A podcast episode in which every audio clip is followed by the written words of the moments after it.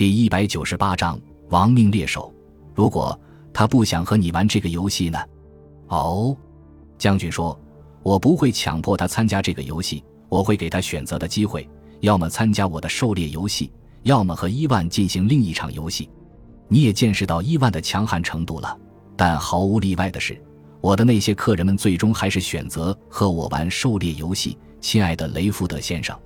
但是，如果最后输的是你呢？”将军得意地说：“到目前为止，我还一次没有输过。”这时，他好像突然想起什么似的，急忙补充道：“我这可不是和你吹牛。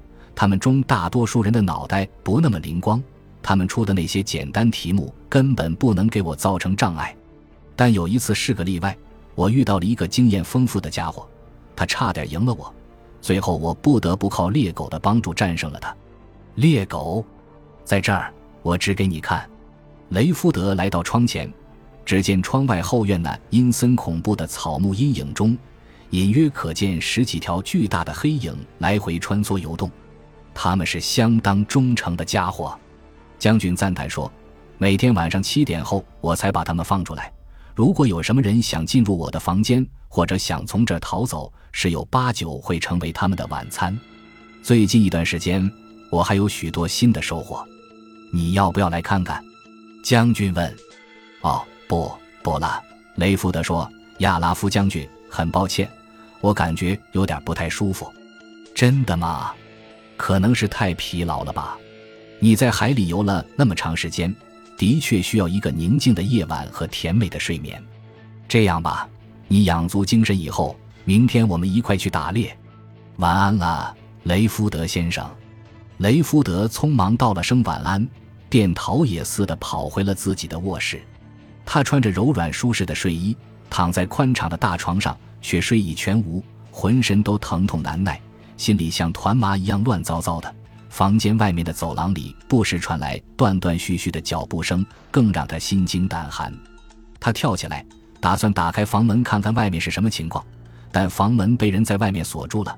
他只好转身来到窗前，向外望去。发现自己的房间竟然是在古堡的塔尖上，古堡四周静得出奇，只有一弯残月躲在乌云后面，隐约地泛着暗淡的光芒。他透过窗户向下望，只见十几条猎狗正仰头贪婪地望着这边，眼睛里闪着幽幽的绿光，就像一群搏命的魔鬼。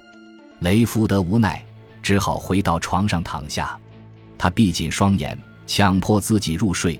但内心却总是无法平静。当天蒙蒙亮的时候，他在半睡半醒间，隐约听见在很远的丛林里传来一阵模糊的枪声。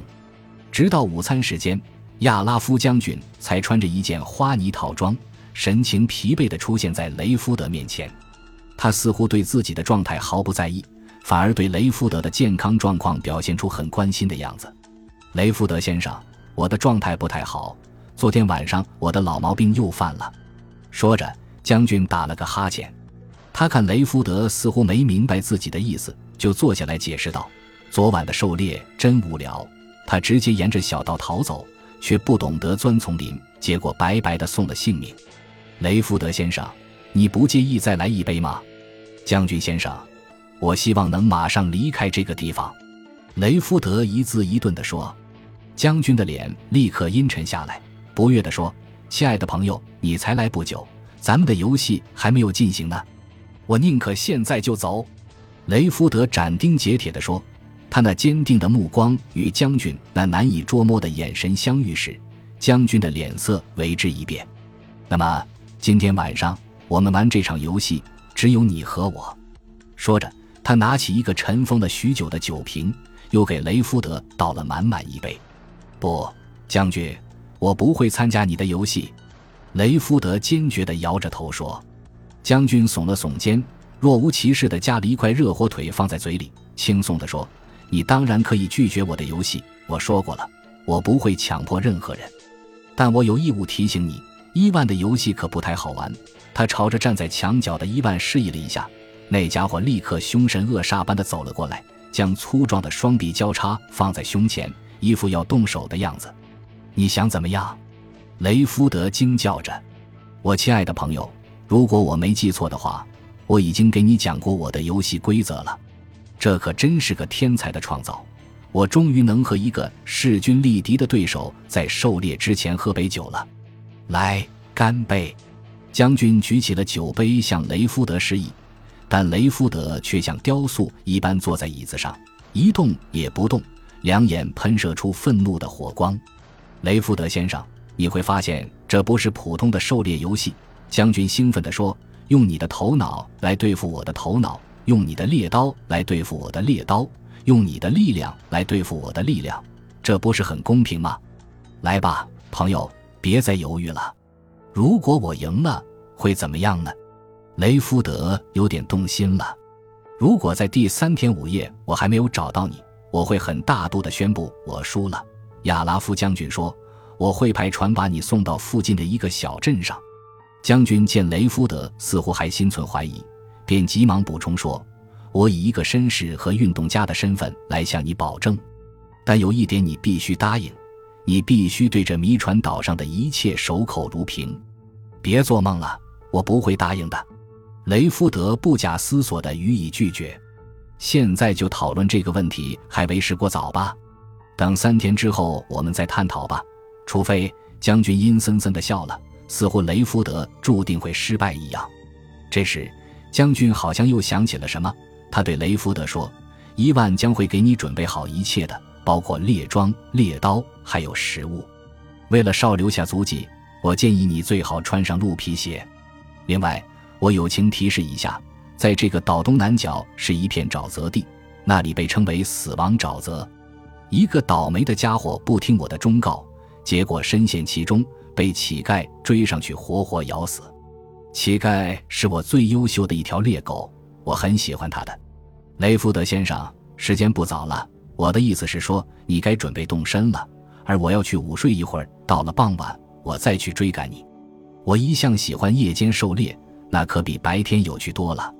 雷福德先生，祝你好运。亚拉夫将军礼貌的一鞠躬，然后就转身上楼去了。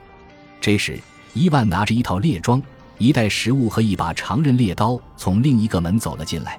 他将这些东西递给了雷福德。便送他走出古堡。两个小时过去了，雷福德仍在杂草丛生的林木中拼命地向前奔逃。他想：“我必须振作精神，活着离开。”他一刻不停地向前奔跑着，头脑中一片空白，根本不知道自己要跑到何处。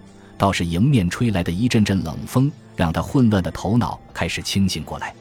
他冷静地思考和分析了自己的处境。如果这样一直跑下去，最多只能跑到海边，而这个岛是个孤岛，四面环水，最后也难免束手就擒。看来，唯一的办法就是在岛上就地藏匿了。于是他开始检查装备，并查看四周的自然环境。我必须扰乱他的追踪方向。雷夫德暗想，他用树枝把小路上自己的脚印弄乱。然后转身跑进了路边浓密杂乱的草丛中。雷福德蹲在草丛里，绞尽脑汁地回忆当年猎捕狐狸时用过的各种方法，以及狐狸在逃跑时留下的种种伪装。还好，他把那些细节一一都回忆起来了。于是，他根据这些细节设计了一系列伪装，为的是拖延亚拉夫将军追击的脚步。天色渐渐暗了下来，雷福德已经疲惫不堪了。手和脸上也被树枝划出道道血口子，他意识到，在黑暗中继续前行是不明智的，需要找个安全的地方休息一下了。刚才我扮演了一只狡猾的狐狸，现在我该扮演一只灵巧的狸猫了。想到这里，雷福德来到一棵树干粗壮、枝繁叶茂的大树下，他先把树下自己留下的脚印清除干净，然后才小心翼翼地爬上树，躲在一个枝叶重叠。纵横交错的枝杈上，周围一片寂静。雷福德休息了片刻之后，感觉舒服多了。他安慰着自己：“别紧张，即便是像亚拉夫将军这样经验丰富的猎手，也不会追踪到这儿的。或许在茫茫夜色中，只有魔鬼才能追到这儿来。”他突然打了个冷战：“亚拉夫将军不就是一个彻头彻尾的魔鬼吗？”夜晚阴森而恐怖。尽管丛林中已暗如地狱，但雷福德却根本不敢合眼。